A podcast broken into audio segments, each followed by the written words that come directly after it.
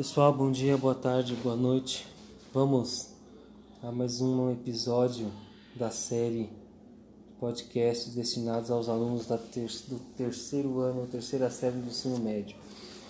Hoje, falando ainda sobre violência, né, é, sobre questões que, que tratam né, sobre a cidadania é, vamos falar hoje sobre vulnerabilidade social. Eita, esse é um tema né, que a esquerda adora, né? vou usar logo o termo, mas vamos lá. Né? O que é a vulnerabilidade social? O que caracteriza né, uh, o ser vulnerável socialmente? Quais são né, as quais são as consequências ou quais são as características ou o que leva um indivíduo a estar numa condição de vulnerabilidade social. E aí é interessante porque nós para nós discutirmos sobre ou discorrermos sobre esse assunto, nós vamos voltar em tudo aquilo que nós estudamos, né, desde o começo aqui do, nesse nessa nesse quarto bimestre, porque aí nós vamos falar sobre a cidadania, nós vamos falar sobre o processo, né, a não cidadania, nós vamos falar sobre sobre a, a, a desumanização e coisificação do outro, do indivíduo, né? Então, o indivíduo vulnerável ou a vulnerabilidade social ela está eh, interligada né, com a relação de violência, né? ou seja, da, da, da disponibilidade né, de que o indivíduo está de sofrer atos de violência. Mas aqui a gente não vai falar só dessa, da questão da violência física, né? Aqui vai se falar a questão da violência ideológica, da violência estrutural, vai falar da violência, da violência é, que para alguns, né, o, o, o, os governos ou não governo ele tem contra o indivíduo. E aí é muito interessante porque nesse ponto a gente vai voltar na questão do não cidadão.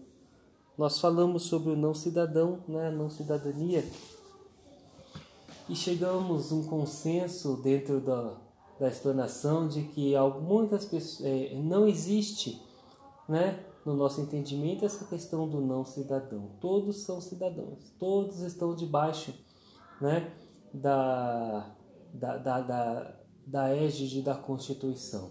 Então, todos são cidadãos, né? não existe, né? O que existe, aí sim nós vamos entrar nessa questão. Aquelas pessoas estão mais vulneráveis socialmente, né?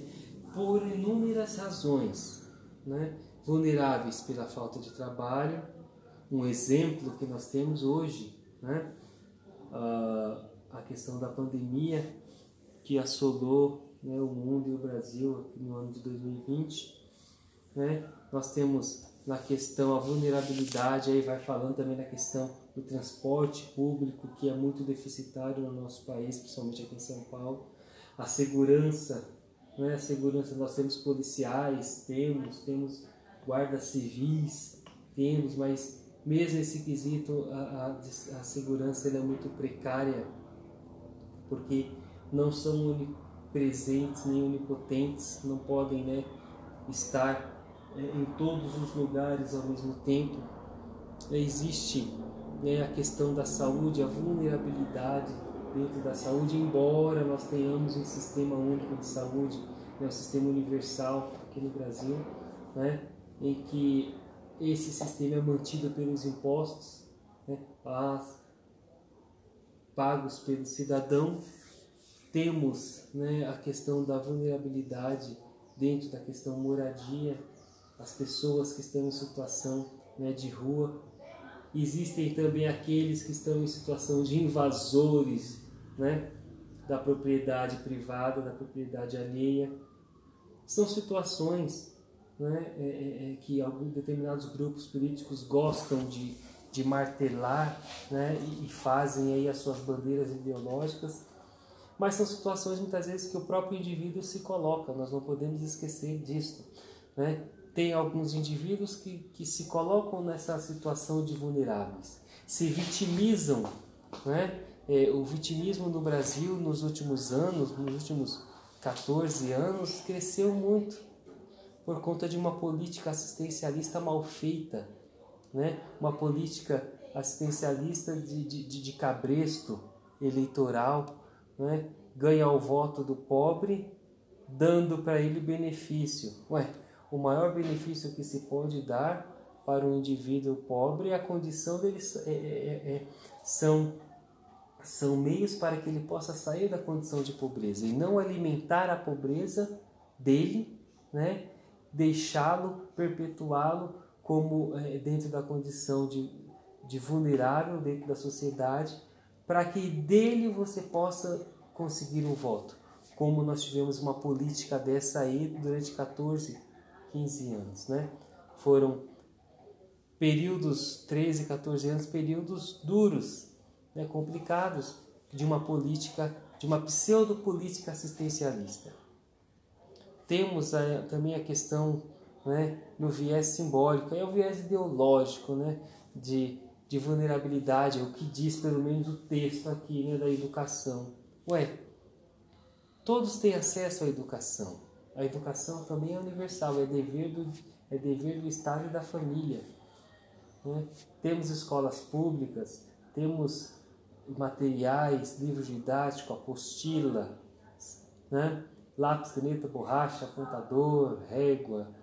Vocês têm carteira, tem cadeira, tem a merenda, tem o prédio escolar é que muitos alunos vandalizam, depredam. Eu não consigo entender essa, essa vulnerabilidade dentro da educação. O lazer, talvez, né, se nós pensássemos no lazer, poderia ser que poderíamos dizer que, que, que existe uma certa vulnerabilidade. Mas nós temos as praças, os parques, é, que são depredados por aqueles que usam. Então, espera aí. Somos nós que colocamos essa questão, que vulnerabilizamos tudo isso. Né? A questão da informação. Ah, são vulneráveis porque não têm acesso à informação. Não todos têm acesso à informação por mínima que seja, mas todos têm acesso. Né?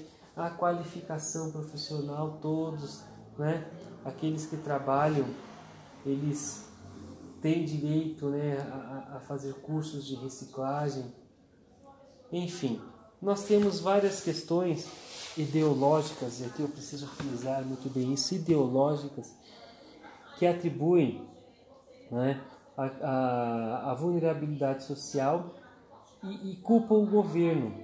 É, aí nós temos, é, é, é culpam governos é, dizendo que eles estão, estão aumentando a pobreza do país, estão aumentando né, as pessoas, é, a vulnerabilidade social.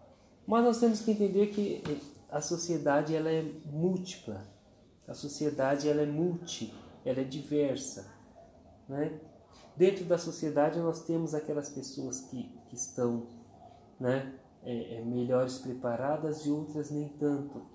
Dentro dessa multiplicidade da sociedade, né, dessa diversidade, nós temos aqueles que preferem esperar para ganhar um benefício e temos aqueles que não aceitam a sua condição de vulnerável e tentam mudar a sua condição. Então nós, eu, eu, eu, eu caio na reflexão de que a condição da vulnerabilidade social é uma condição em que o indivíduo se coloca né, e aceita essa condição ou não. Então, dentro dessa questão, nós, nós entendemos que a vulnerabilidade ela existe, é claro, nós não podemos tampar os nossos olhos para isso, porém, ela é uma questão social e é uma questão individual. Porque muitos preferem, muitos estão esperando o auxílio benefício, né? o, benefício do auxílio, do auxílio emergencial, né? ao invés de estar aí na rua procurando emprego, porque nós estamos num período em que talvez menos que o ano passado, mas muitos estarão empregados. Muitos conseguirão né, se recolocar no mercado de trabalho. E aí nós temos todas essas questões que temos que parar e pensar. Tá bom, gente? Então fica essa reflexão para vocês, tá? Espero que vocês tenham compreendido. Um grande abraço, até a próxima.